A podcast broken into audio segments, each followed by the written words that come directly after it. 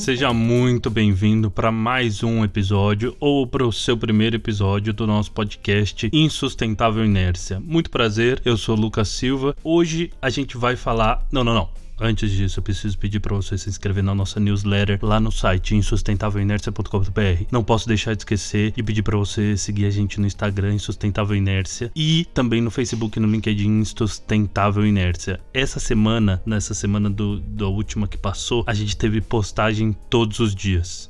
Então, se você não está seguindo, você já perdeu. Corre lá para acompanhar todas as nossas redes. Hoje a gente vai falar com o Fábio Alperovitch. Ele é fundador e gestor de portfólio na Fama Investimentos. E aí você deve estar tá se perguntando, Lucas, isso aqui não é para falar de sustentabilidade, meio ambiente e coisas assim? O que, que você vai falar com gestor de investimentos? O que, que você vai falar com quem lida com dinheiro para investir na bolsa de valores? Nada a ver. A Fama ela foi fundada em 1993 e é uma das primeiras gestoras de capital a gerir dinheiro para investir em empresas que têm práticas ESG. Se você não sabe o que é ESG, são práticas governamentais, isso estou traduzindo, tá? São práticas governamentais, sociais e ambientais. Práticas que as empresas precisam aplicar para que elas sejam consideradas ESG. Então o Fábio lá em 93, junto com o sócio dele, ele vai contar tudo isso pra gente também. Junto com o sócio dele, já procurava empresas com essa inclinação para fazer investimentos. Então é muito legal, principalmente como ele começou a encontrar essas informações dentro das empresas e como eles começaram começaram a investir nessas empresas com essas práticas que hoje estão tanto em voga, ainda mais com essa parte de pandemia e também a gente fala sobre isso um pouco durante o episódio. É muito legal o papo com ele, acompanha aí.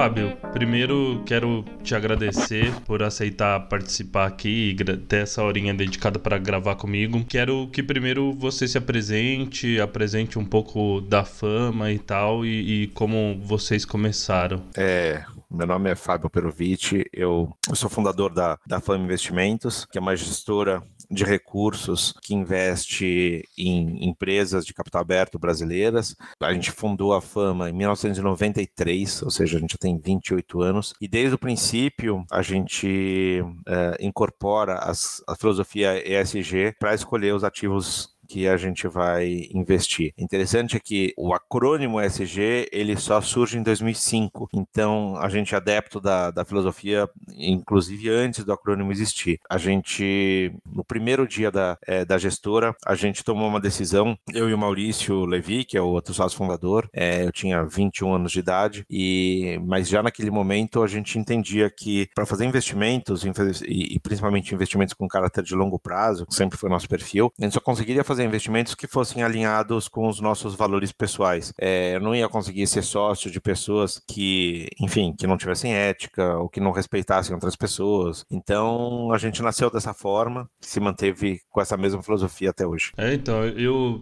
pesquisando sobre, sobre vocês, eu vi que essa prática do, do ESG foi realmente criada em 2005, mas vocês já nasceram com muitas delas, né? É, se você quiser contextualizar um pouquinho melhor o que, que é o ESG e tal, para todo mundo ficar na mesma página. Então, acho que é importante pontuar uma, um, uma questão aqui que normalmente é uma, uma confusão que as pessoas fazem. O acrônimo ESG, ou seja, as letrinhas ESG, é, elas surgiram em 2005, mas essa abordagem de ser uma abordagem que leva em consideração aspectos socioambientais, ela já vem de antes. Isso antes chamava investimentos responsáveis, mas o próprio nome, ele, ele não é um nome atrativo, no sentido de... Parece que todos os outros são irresponsáveis, né? é, e, e, você não sabe exatamente o que você está endereçando. É, então, os, esse nome ESG, ele acabou popularizando o conceito, ele acabou trazendo é, significando o conceito, trazendo para o conceito o significado de, poxa, você precisa incorporar aqui governança corporativa, eh, as questões ambientais e questões sociais também. Mas ele não era tão difundido assim, mas ele já existia. Então, tem alguns fundos até na Europa da década de 60 e 70 que já incorporam essas questões. Mas o mais interessante disso, só um segundo, o mais interessante é o seguinte, quando a gente surgiu em 93, a gente tem que lembrar que não existia internet no Brasil em 93. Sim. Então, o, cir o, o, a circulação de informação era baixa. Então, apesar de já existir esse nome investimentos responsáveis, a gente nunca tinha ouvido falar dele. Então, para a gente veio muito natural. A gente falou, poxa, eu não posso, eu não consigo investir em empresas ou em pessoas que sejam é, distantes da maneira que a gente vê o mundo. A gente, então, a gente não recebeu essa influência de outros fundos. Isso foi muito natural. A gente só foi descobrir depois que existiam fundos assim. É, você já começou a responder minha, minha próxima pergunta, né? Vocês são de 93, uma época começo de internet e tudo mais, aqui no Brasil pelo menos, com certeza avaliar aspectos mais específicos das empresas, mesmo estando listadas nas, nas bolsas, era, era complicado encontrar informação e tal. Então, o que, que mudou daquela época para cá, para época com internet, em relação a encontrar essas informações? E se nesse meio do caminho vocês perceberam que tinham que avaliar algo e agora não tem mais, ou, ou ao contrário? Contrário, né? Que não avaliavam antes e agora começaram a avaliar. Olha, a, a, internet, sem dúvida, é uma ferramenta importante na medida em que você tem é, acesso a muito mais informação ao mesmo tempo e você consegue também monitorar coisas que você não, não monitorava, como, por exemplo, coisas fora do, do, do seu círculo, né? Então, uh, antes, quando eu ia atrás de informação, eu tinha que, enfim, se eu estou baseado em São Paulo, aonde que era o meu, meu círculo, por mais, enfim, que eu me esforçasse, ali eu tinha alguns quilômetros quadrados que eram o meu, é, o meu mundo de informação. Agora, com a internet, de fato, você consegue ter informação sobre o que as empresas, ou consumidores, ou, é, enfim, ou acadêmicos pensam em qualquer lugar do mundo. Então, Mas... sem dúvida, facilitou. Uhum. Aí, para conseguir essas informações, você ia até a empresa, até a administradora dela, alguma coisa assim? Então, é, esse, esse é o ponto, né? É, eu acho que tem o, o, ponto positivo da internet, que você tem um alcance muito maior, mas a qualificação da, da informação é menor. O que, que eu quero dizer com isso? Porque a informação que está na internet, ela também está disponível para todo mundo, é, então não é uma vantagem competitiva, não é uma informação que você obtém é, e que ninguém mais obtém. Uhum. E a uhum. segunda que é uma informação quase que de um lado só, então é algum veículo, alguma pessoa Entendi. etc., colocando para você e não efetivamente uma, uma conversa. É, o que, que, a gente fazia naquela época que a gente faz até hoje? Naquela época, a gente é, não conseguia ser atendido pelas empresas, porque a gente era muito pequeno, então a gente tentava marcar reunião nas companhias e ninguém queria nos atender. Enfim, dois moleques, 21 anos de idade, administrando poucos recursos, então a gente não era relevante. Então a gente tinha que arrumar informação onde dava. O que, que significa onde dava? Passava nossas manhãs em, em supermercados, por exemplo, então ficava ali na, no corredor de algum alguma, de algum setor que eu tava, tivesse interessado, então vamos supor que é, é, é, é, fictício tá, esse, esse exemplo, mas vamos dizer que a gente estivesse pesquisando o mercado de macarrão, então ia ficar lá no setor de massas e cada pessoa que fosse pegar um pacote de macarrão, eu abordaria esse consumidor e falaria, poxa, por que, que você está comprando esta marca, né? Você é fiel à marca, você gostou da embalagem, é o preço mais barato, é Nossa. a posição na gôndola uhum. e etc. E com isso a gente conseguia ter algum tipo de insight, né, algum tipo de percepção da marca. E à tarde a gente pegava a lista telefônica e começava a ligar para empresas, fornecedores e etc, até que alguém atendesse o telefone e topasse falar geralmente a gente não conseguia. mas, é, mas a gente tentava. Mas quando conseguia, era uma, eram conversas muito boas, né? Porque quando você marca reuniões nas empresas, você tem ali o canal, entre aspas, oficial, mas são pessoas que já estão muito acostumadas a falar com o mercado e são pessoas que têm uma, uma visão do todo que é super interessante, mas você perde a, ah, algumas visões específicas. Então, quando você vai, por exemplo, falar com, sei lá, um supervisor ou gerente de compras, ou de RH, ou de produção, ou de qualquer coisa, você tem uma, algumas uh, inputs, né, algumas percepções que não são as percepções comuns. Então, às vezes a gente sacava algumas coisas muito legais ali, em termos de cultura corporativa. Entendi. E, Mais etc, que eram bastante, assim, né? É, essas percepções sempre nos foram bastante úteis. Então, até hoje a gente gostaria gostaria, a gente gosta, né, de conversar com muita gente. É, e, e aí, essa parte, imagino, tipo, avaliar mercado só fazendo isso já é difícil, avaliar a prática ESG, que não, na época não tinha nem esse nome, é mais complicado ainda, né?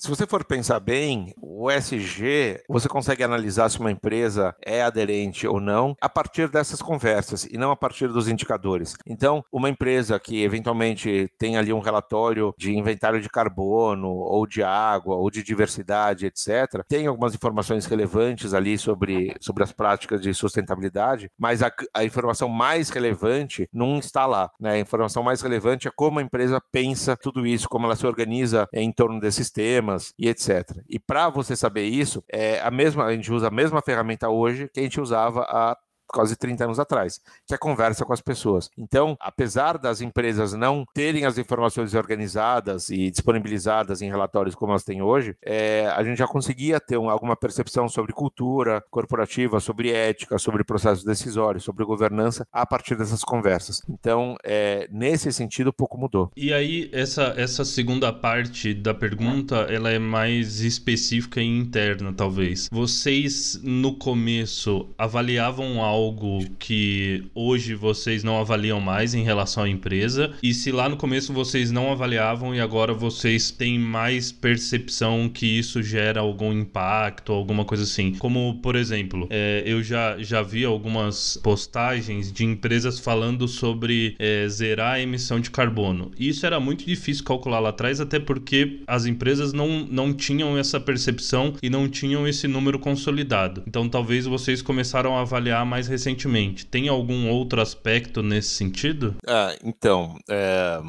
um bom ponto, porque é, é claro que os assuntos evoluem é, e, e, a gente não pode pensar no, no SG é, como algo estático. Então, um exemplo, né, e acho que estressar um pouquinho o caso que você trouxe, que é a questão do carbono. Uhum. Há 30 anos atrás, já se falava sobre mudança climática, já se falava sobre efeito estufa, já se falava é, sobre a responsabilidade é, em emissões de carbono. Mas o assunto, ele era circunscrito a pouca gente, ele não estava no mainstream, ele era muito importante e urgente porque teria algum tempo para poder resolver, mas ele não era ainda uma emergência como é hoje, porque a gente não fez nada nesses 30 anos, muito pelo contrário, a gente emitiu muito mais CO2 e o problema hoje é muito mais, mais grave. Então, algo que é, era pouco difundido no meio corporativo, que as empresas não estavam muito preocupadas com isso, certamente não fariam inventário de carbono naquele momento e falar sobre isso isso com as empresas era quase que falar grego, né? Ainda que é, é, alguém uh, tentasse trazer esse assunto para as empresas, ele é mal compreendido. Depois de um tempo, isso vira uma cobrança uh, muito grande dos investidores em relação às empresas. Então, óbvio que os assuntos eles evoluem com o tempo, infelizmente a grande maioria deles evolui com o tempo, mas a responsabilidade em relação às questões da sociedade, seja quais forem essas, essas questões, é uma necessidade que a gente precisa abordar. Então, independente independente de quais são as questões, é importante a gente entender como que as empresas se relacionam com elas a cada momento do tempo. Então, vamos lá. Por exemplo, há 30 anos atrás não existia redes sociais. Hoje existem redes sociais. Por que, que isso faz diferença? Porque uma marca tinha mais dificuldade de se comunicar com seu público. Quando é uma marca B2C, por exemplo,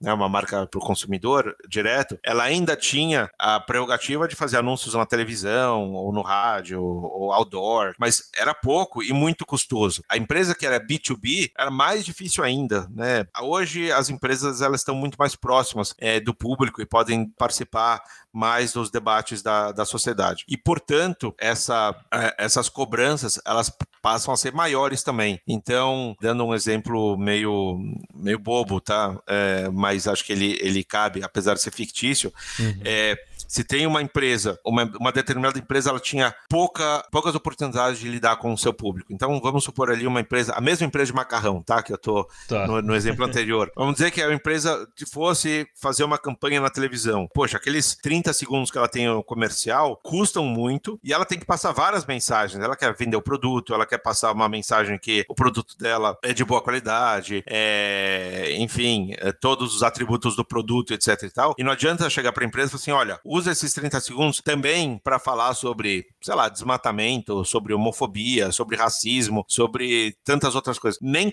caberia. Então, com o advento da internet, redes sociais, páginas, é, sites e etc., isso fica um pouco mais possível para as empresas. Então, portanto, também a cobrança que a gente tem que ter em relação, em relação às empresas para se posicionarem em relação às questões da sociedade também tem que aumentar, porque hoje elas têm mais essa possibilidade. Esse é o primeiro ponto. O segundo é que essa voltando no exemplo da empresa de macarrão, uhum, uhum. poucas eram as empresas que conseguiriam que conseguiam acessar o público através de, de anúncios, né? Então, o anúncio é custoso, você tinha que é, pagar o veículo, pagar a agência de publicidade, pagar a produção e etc. E isso acabava sendo restrito para empresas é, médias e grandes. É, redes sociais agora é de graça, né? Qualquer um sim, abre uma conta sim. no Instagram, ah, no Twitter, no onde quer que seja, e consegue lá se comunicar com o seu público. Se o público é 5 pessoas ou 5 milhões de pessoas, cada empresa tem o seu público. Então, isso democratizou também a comunicação é, das empresas com seus stakeholders. Então, tornou mais fácil. Então, acho que as empresas precisam entender de uma vez por todas que seu papel não é só vender produtos ou serviços, é trazer essas questões também. Sim, é, e eu vejo que quem consegue se posicionar nessa diferenciação de eu não estou aqui somente para vender produto, está com, pelo menos com alguns passos à frente. Eu, eu sou publicitário por formação, né? Então eu consigo identificar bem, não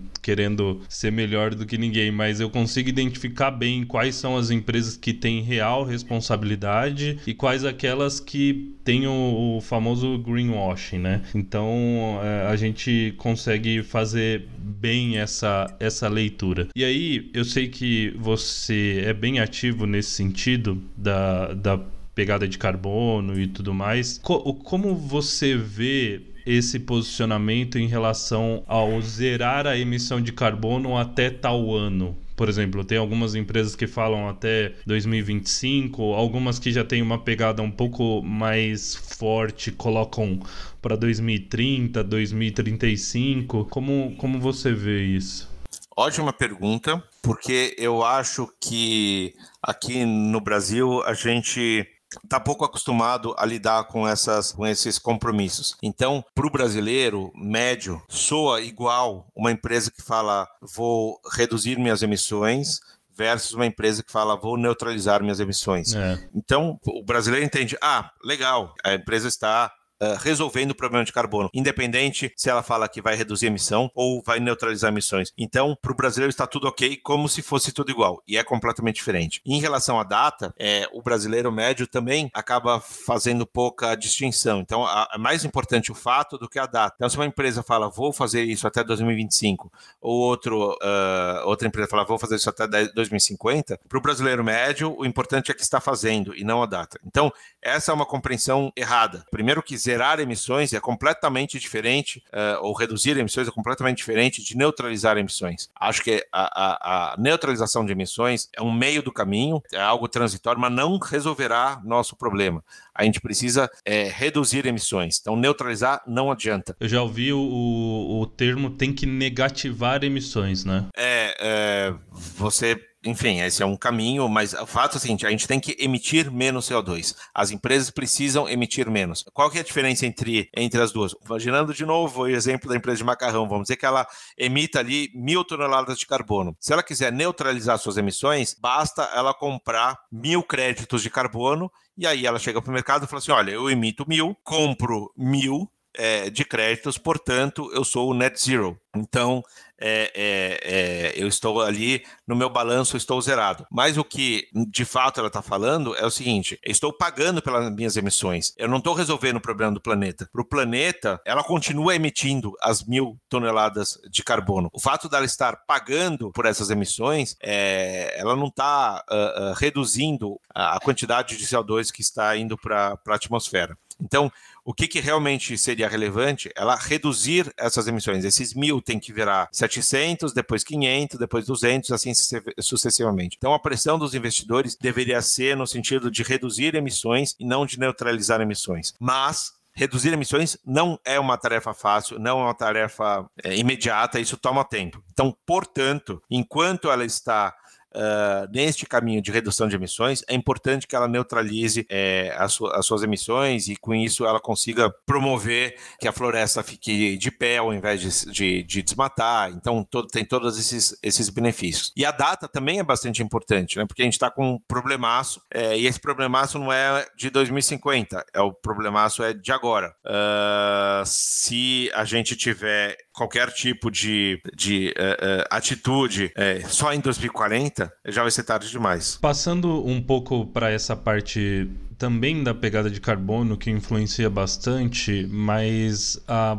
pandemia trouxe muito à tona os impactos causados pela falta de comprometimento com o E do, do ESG ali, né? Com a parte ambiental do ESG. O quanto daqui para frente você acredita que isso vai refletir nas empresas que já estão estabelecidas e aí considerando principalmente aquelas que não tinham nenhuma prática ESG, alguma coisa assim, e quanto você acha que vai permitir que novas empresas surjam para gerar diretamente impacto nesses índices? Ah, é, eu acho, para mim é muito claro que a adoção uh, das práticas ESG e cada vez mais a popularização desse conceito é, vai uh, estimular não só o surgimento de muitas empresas, é, mas também o uso, enfim, a, a, mudança na maneira de consumir, e isso é muito bom para algumas empresas, para alguns setores, muito ruim para outros. Então, exemplos claros, depois a gente fala de exemplos não claros. Uhum. Quando é, existe uma pressão muito grande em relação à questão de combustíveis fósseis, afinal, combustíveis fósseis é, sem dúvida nenhuma, o maior vilão na questão ambiental.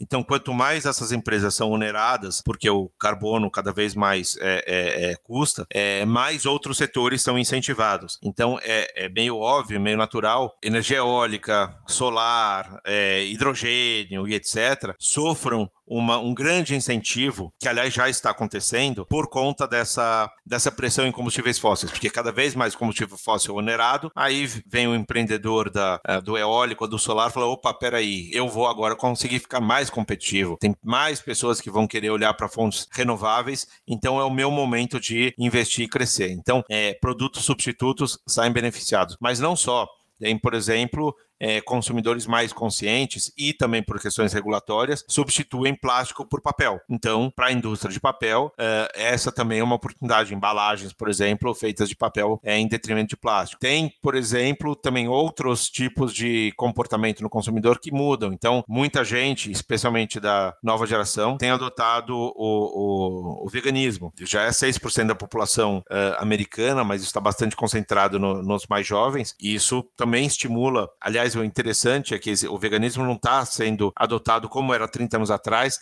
para que as pessoas fiquem mais saudáveis. É, isso está sendo adotado por conta uhum. ou da questão climática ou de sofrimento animal. Uhum. Então, poxa, as pessoas já incorporaram esses conceitos e falaram: ah, eu não quero comer mais carne, não quero mais participar de tudo isso, então eu vou comer outros tipos de alimento. Isso também é um estímulo para, enfim, para a indústria alimentícia, para é, desde fazer as, as não carnes, né, as carnes sintéticas, Sim. até para outro tipo de, de alimento também. Então, sem, sem, dúvida, mexe bastante com a economia. E vocês perceberam, você tá, tá no mercado de capital aberto, a gente sabe que o mercado de capital aberto não reflete a realidade brasileira em termos de empresas, né? Porque lá tem muito menos empresas do que existe no país, mas ainda assim vocês, você consegue ver um reflexo dessas práticas internamente, né? E, e aí empresas que não são tanto ESG, tentam colocar uma coisa ali, outra ali para falar que são. Como é que você está vendo esse, esse reflexo, eu acho que nas 600 e poucas empresas que a gente tem na bolsa hoje? É, é acho que virou virou evidente para todo mundo, né, para as empresas, que hoje se mostrar como sustentável conta pontos uh, eh, para os investidores. Então, essa é uma preocupação que as empresas não tinham há dois anos atrás. Então, é, quando a, muito recente, elas, né? É, é, muito recente. Portanto, todo mundo, né, todas as empresas é, querem trazer um pouco desse ângulo é, de sustentabilidade. Embora nem todas tenham histórias para contar, aliás, Não a é. minoria tem história para contar, mas é muito fácil você, enfim, sempre, todas as empresas têm alguma coisa. O problema é que o público investidor, que é- ainda é muito pouco capacitado para entender essa- essas questões, existe o risco do público achar que todas as empresas se tornaram sustentáveis e a gente está aí no mundo cor-de-rosa ou verde, mas... Verde é ótimo.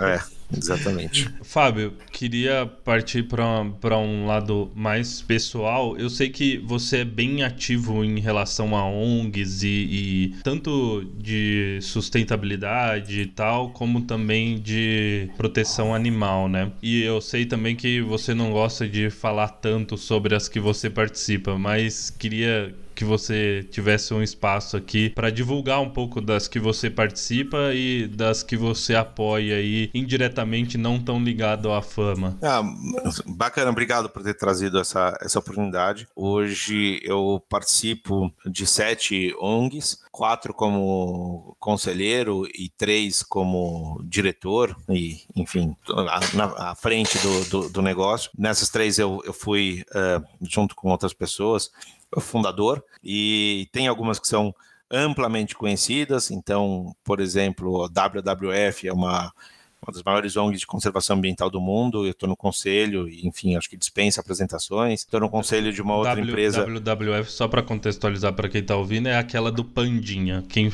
Esse... fala do Pandinha, todo mundo sabe qual é. Perfeito, isso mesmo. Então, estou é, no conselho do WWF Brasil, estou é, no conselho de uma que essa talvez seja um pouco mais específica, é, chamada GRI. Ela é um principal padrão de reporting de sustentabilidade das empresas. Então, quem vai fazer fazer reporting sobre aquilo que a gente está falando, né? Divulgar uh, uh, ESG e sustentabilidade, ele precisa divulgar por um padrão. Então, é, é, o GRI ele é o principal desses, desses frameworks de divulgação. Então, no conselho de uma outra que é um, uma também uma iniciativa americana, mas também tem uma, um braço aqui importante no Brasil, que é o capitalismo consciente. Então, todas essas estão um pouco na, na linha do, uh, do SG, estou no conselho de um museu. É, mas, enfim, já que você me deu espaço, e aqui a gente está falando com pessoas físicas e que podem eventualmente uh, se ligar a alguma determinada causa, eu vou escolher uma é, aqui para falar um pouquinho mais. A ONG que eu fundei junto com a minha esposa, que é uma ONG de cães. E por que eu escolhi essa? Porque, enfim, provavelmente todo mundo aqui que está nos ouvindo ou tem cães ou conhece quem tem cães, e acho que é um pouco mais fácil de explicar, porque a gente está fazendo parte do nosso dia a dia e a causa é, é, é, acho que acaba sendo meio comum a todos. Mas o fato é que existem, muita gente não sabe disso, mas existem 20 milhões de cachorros abandonados no Brasil. Abandonados, eu digo, vivendo nas ruas. Bom, 20 milhões é um número bastante expressivo. E a nossa ONG, então, surge para combater esse abandono. Então, boa parte desses cães, eles estão abandonados porque pessoas abandonaram, então, literalmente, pessoas que compraram ou adotaram seus cães é, em algum momento, eu acho isso extremamente cruel, mas em algum momento é, tomam a decisão de não terem mais o, o, o, cachorro em casa e vão ali na estrada ou nas ruas, abandonam e vão embora. E cachorros nas ruas, especialmente não castrados, eles acabam é, cruzando, tendo cria e, e esse número cresce exponencialmente. Portanto, é, a gente chega nesse número de 20 milhões. Grande maioria das ONGs brasileiras uh, que tratam do assunto, tratando do assunto no sentido de cuidar dos abandonados. Então, resgate, é, adoção, é, abrigo e etc., que eu acho um trabalho maravilhoso. Mas a gente não quis ir por esse lado, porque por mais que eu tratasse desses abandonados, se eu não tratar do abandono, a gente não vai resolver o problema nunca. Então a gente Sim. queria tratar aqui da causa raiz. Então, essa, essa ONG chama Totós da Teté, Teté é o nome da minha esposa. Ela atua via redes sociais para conscientizar sobre abandono e mais especialmente para desenvolver um vínculo entre o cachorro e é, as pessoas. É incrível, mas as pessoas tendem a abandonar não por uma questão financeira, tendem a abandonar porque não entendem que cachorro é um cachorro e acabam é, exigindo do cachorro um comportamento de gente. Então, um exemplo bobo: a pessoa tem um, um cão em casa e o cão não faz xixi cocô no lugar certo depois da primeira, segunda, terceira, quinta vez. Fala, poxa, eu não quero ter um cão que fica sujando minha casa, vai lá e abandona. Ou sobe em cima do sofá e suja o sofá e etc. Então, enquanto a gente não entender que cão é cão e exigir do cão um comportamento humano, essa empatia ela fica quebrada e o cachorro acaba sendo abandonado muitas vezes. Então a gente trata um pouco de criar esses, esses vínculos, esses laços e criar essa empatia, e é isso que a gente faz. Então a gente está com uns 240 mil seguidores, nas redes sociais, principalmente Instagram e Face. O Face é até maior que o Insta. E a gente traz informação, traz pesquisa, mas principalmente a gente traz esses laços. É isso que a gente faz. Quem quiser conhecer lá, é tudo é, Totós da Teté. Tudo junto, isso. Legal. Parabéns pela iniciativa. Eu vejo muito ativo você nessa parte. Não sabia que você estava junto com a sua esposa nessa parte, então parabéns para ela também que faz esse trabalho. Obrigado. E, e aí a gente vai continuar falando um pouco dela aqui, mas já na, na parte familiar. Eu, eu vi que em março do ano passado vocês tiveram o filho mais novo aí de vocês, o Henry, e como e eu sei disso porque foi colocado na revista Época que vocês deram de presente para ele o, abatimento da pegada de carbono que ele vai causar no planeta até completar 20 anos, né? É, primeiro, quero te parabenizar pelo feito. Eu nunca vi um presente como esse para um recém-nascido. E quero também colocar a parte da responsabilidade que vocês estão colocando para ele, né? Que, claro, obviamente ele não entende nada disso agora, mas até completar 20 anos, ainda mais estando numa família como essa, que traz essas oportunidades, vai entender muito mais quando chegar a completar os 20 anos. Queria que você comentasse como é que foi esse processo processo de escolha do presente, essa interpretação dos recados, não só para ele, mas também para a sociedade e tudo mais, se vocês tiveram essa intenção mais ampla de colocar dessa forma? Olha, é, certamente ele não entende e acho que por um bom tempo não entenderá o presente que ele ganhou. E não sei se exatamente é um presente, né? Porque ele não vai poder brincar com esse presente, enfim. Mas é, no final das contas, se a gente for pensar bem, aquilo que a gente pode mais deixar de mais relevante para os nossos filhos são, são os valores, é, educação, valores, porque todo o resto é meio passageiro, né? Uma roupa, um brinquedo, claro que é super bacana não, e ele é sempre presenteado também, mas a, o que realmente fica dos pais pais para os filhos é, é, a essência. Quando a gente teve a ideia de fazer essa, essa neutralização do, da pegada de carbono dele até os 20 anos de idade, a gente entendeu que é o seguinte: a gente tem 20 anos para poder educá-lo sobre a responsabilidade que ele tem com os outros, né, e com o planeta. Porque no final das contas, quando a gente está pensando no, no planeta, está pensando nos outros. É, eu provavelmente, por pior que o planeta é, reaja nos próximos anos, grande desastre que deve acontecer, eu não estarei mais aqui, pelo menos nesse, Sim. nesse nesse, plano. Mas meus filhos estarão, os meus netos estarão, e assim sucessivamente. Então, pensar no planeta é um pouco de altruísmo. Então, a gente pensou o seguinte: poxa, a gente tem 20 anos para desenvolver nele essa consciência de respeito ao próximo, de respeito ao meio ambiente, respeito ao planeta, e nesses 20 anos a gente faz isso por você. É, a partir daí, ele precisa ter a sua própria consciência, ele precisa reduzir a pegada de carbono dele, e, e ele precisa neutralizar o resto que ele não conseguir uh, uh, reduzir sozinho. Então, acho que no final das contas, toda vez que a gente for contar para ele sobre o presente que ele ganhou, é, é uma maneira da gente dar educação para ele e um pouco de responsabilidade ambiental. Talvez essa primeira conversa vai ser aos três anos e a gente vai falar um pouquinho de uma outra forma sobre e, e à medida que o tempo for passando a gente vai uh, tratando o assunto de uma maneira diferente. E acho que uma super coincidência, eu tenho quatro filhos, tá? Ele obviamente ele é o mais novo, mas eu tenho um de vai fazer 16, outro tem 14 e uma menina de 7. Por uma coincidência, ontem, é, a gente no jantar, eu fui uh, explicar novamente sobre o ciclo de carbono. Esse, uhum. esse, foi o assunto do jantar ontem. Então, é óbvio que o de 16 já ouviu isso muitas vezes, a de 7 agora faz algumas perguntas. Ela, poxa, agora que eu entendi por que, que chama carboidrato, que isso tem nos alimentos. Então, a hora Sim. que né, isso vai pegando aos poucos, o Henry vai conviver com isso desde que nasceu e espero que ele tenha essa consciência e que passe isso para frente. E, e, esse impacto, claro, saiu na revista e tudo mais, mas eu acho que não era a principal intenção, né, de colocar, externar para fora da família esse esse feito, né? Uh, eu eu acho que não era a intenção. Nunca imaginei que isso fosse sair numa revista. Eu simplesmente coloquei lá no, no LinkedIn e a revista gostou da história e acabou reproduzindo. Mas ao final do processo processo eu acho bom, porque espero que eu tenha incentivado outras pessoas a fazer o mesmo. Sim. Não importa se vai dar o crédito de carbono para a criança, isso é o menos relevante. O mais relevante para mim é que esse assunto entre para dentro da sala de jantar. É, e se isso entrar dentro para dentro da sala de jantar, eu, obviamente estou falando sala de jantar no sentido figurado, eu acho que a gente tem chance de ter um, um, um planeta mais bem cuidado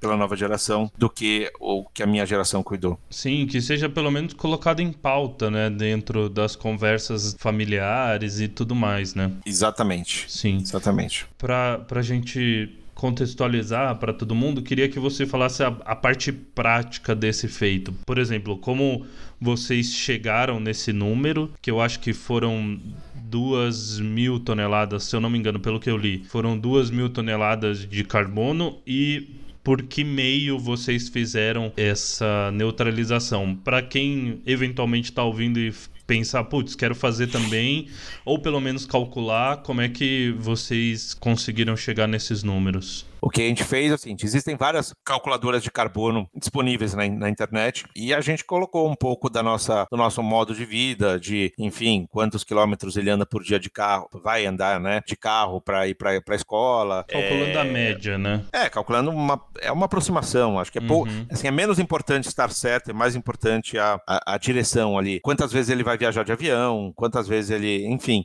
vai ligar o condicionado, isso, esse tipo de coisa. Então, existem várias calculadoras disponíveis disponíveis na internet. Além disso, tem uma empresa chamada Moss, uma empresa super bacana, que também me ajudou a, a validar essas, esses cálculos e a partir e através dela que eu fiz a, a, a compra. E quando eu fui fazer a compra para o Henry, é, eu falei, poxa, eu tenho quatro filhos, né? Não tenho um só, e eu tenho esposa, tenho eu também. Já fiz a neutralização para todos. Então não foi só para o Henry. A família toda é carbono neutro. Acho que a história dele ficou um pouco mais conhecida, vamos dizer assim, porque a postagem no LinkedIn foi para ele, contando a história, ele tinha acabado de nascer, e isso então acabou sendo gatilho para tomar essa atitude para, para outros. Sim, sim. É, então, eu conheço a, a Mos, o, o Luiz Felipe lá, inclusive eu já convidei ele para vir para vir aqui, ele a gente tá batendo agenda porque a Mos, ela tem acho que dois ou três anos agora, e o que eles estão fazendo é fora do comum, assim, tanto no mercado B2C, vamos colocar assim, como é, foi essa venda para você vocês, como no mercado B2B, né? E aí, pra gente encerrar, queria que você falasse dessa parte do mercado de carbono. Provavelmente vai ressurgir, porque ele já é um mercado relativamente antigo, e provavelmente agora vai ressurgir com essas neutralizações. Como você está enxergando esse movimento e o que você vê que ele vai trazer de maior impacto para as empresas que estão neutralizando e comprando crédito e para as empresas que agora começam a olhar o crédito como uma rentabilidade possível em conservação de florestas, em efeitos que retiram carbono da atmosfera. Como, como você vê esse movimento? Um, acho que tem múltiplas esferas esse, essa resposta. A primeira delas eh, seria a, a, a, responsabilidade, né? Então, independente de se vai ganhar dinheiro com o investimento em carbono, independente uh, se vai melhorar a imagem junto aos consumidores, acho que tem uma questão de responsabilidade que não dá mais para ser uma coisa de governo. Uhum. Né? Não adianta os governos, é, ainda que tivesse uma, uma, um esforço de todos os países do mundo em, em realizarem esse se, é, se empenharem na redução de, de, emissões de CO2, tem uma questão de responsabilidade em primeiro lugar. Segundo, acho que tem uma questão de imagem corporativa, Sim. né? De você, uh, daqui a poucos anos, os consumidores da, da geração Z, é, eles vão olhar para quais marcas têm responsabilidade ambiental versus as marcas que não têm responsabilidade ambiental. E a decisão de compra de produtos vai vir também daí, né? Não vai ser só atributo de qualidade do produto, preço, estética, etc. A responsabilidade uh, ambiental e social vai ser um, um, um, fator de, de compra. Então, as empresas deveriam estar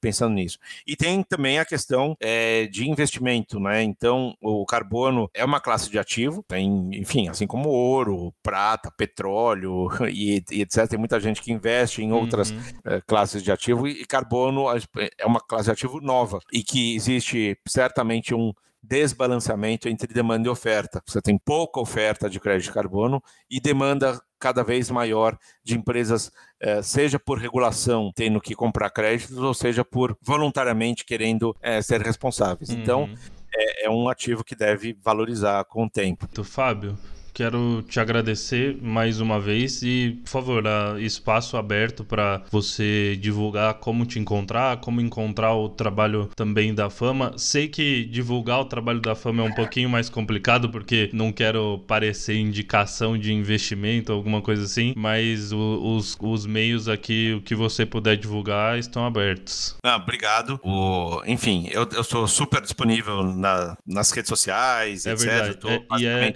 isso é verdade verdade, porque eu encho o saco do Fábio várias vezes e é muito. A resposta que ele, que ele sempre dá prontamente é, é uma verdade. é, então, enfim, eu, eu em 2018, 2019, eu entendi que eu tinha essa responsabilidade também. Então, além da, da gestão dos fundos é, é, e trazer essa responsabilidade para a gestão dos fundos, eu precisava também trazer essa esse advocacy, vamos dizer assim, trazer esses assuntos mais, mais para o público. Então, é, Twitter e, e LinkedIn são as plataformas que eu uso estou sempre disponível lá. Quem gosta de saber dos assuntos, estou sempre postando sobre eles, mas também estou disponível para, enfim, conversar dúvidas, etc. Além disso, enfim, todas as ONGs que eu participo, é, então, Comentei de várias aqui, quem quiser seguir alguma delas ou saber mais informações também estou mais disponível. É, eu acho que cada um de nós pode ser promotor das, das causas que acredita, né? Então tem pessoas que vão se ligar mais em questões ambientais, tem outras pessoas que vão é, empatizar com a, com a questão da, dos cachorros, outros vão ser mais uma questão cultural, é, outro crianças, outros vão pensar em pessoas com deficiência, homofobia, racismo, terceira idade, cada um tem as suas respectivas causas, mas tem coisas que sensibilizam mais e tocam mais o coração de de cada um e não tem problema, desde que faça, né? A gente está numa sociedade muito complicada, num período muito difícil de Brasil e acho que não dá mais para ficar sentado, né? Então, é importante que não fique só na parte da sensibilidade, mas realmente qualquer ajuda é sempre é, boa. Então, super obrigado pela oportunidade aqui. Obrigado, Fábio. Eu tenho 28 anos. Eu faço 20. Nossa, eu faço 29 anos esse ano. E agora eu tô pensando. Quanto de carbono eu já não coloquei no planeta? Quanto de carbono eu já não gerei no planeta? Você também deve estar se perguntando isso, né? Bom, o pequeno Henry tem já a sua cota garantida até os 20 anos. Eu vou correr atrás de fazer a compensação das minhas e se você quiser, o Fábio te passou todas as instruções aí. Fábio, mais uma vez, muito obrigado por participar aqui do episódio. Muito legal o papo com você. Muito legal a parte das atitudes que ele tem com as ONGs também. Procurem lá todas as ONGs que ele recomendou, são muito bacanas e fazem um trabalho sensacional. Uh, se você quiser encontrar o Fábio nas redes sociais, é Fábio Alperovic. O Alperovic é um pouquinho mais complicado. O Alpero é normal. Do Vit para frente é W-I TCH. Procura ele lá, como ele disse, ele é muito prestativo nas redes sociais. Sempre que eu tenho alguma questão relacionada a mercado, alguma coisa assim, ele me responde prontamente. Então procura ele lá. Pra gente terminar, preciso pedir para você seguir a gente na, no nosso Instagram, arroba insustentável inércia. Nossa, confundi, né? Arroba insustentável inércia. No Facebook e no LinkedIn também insustentável inércia. E na nossa newsletter que tá lá no site, que ela é semanal e envio toda semana. No site insustentávelinércia.com.br. Muito obrigado, eu acredito que você me escuta na semana que vem. Tchau, tchau!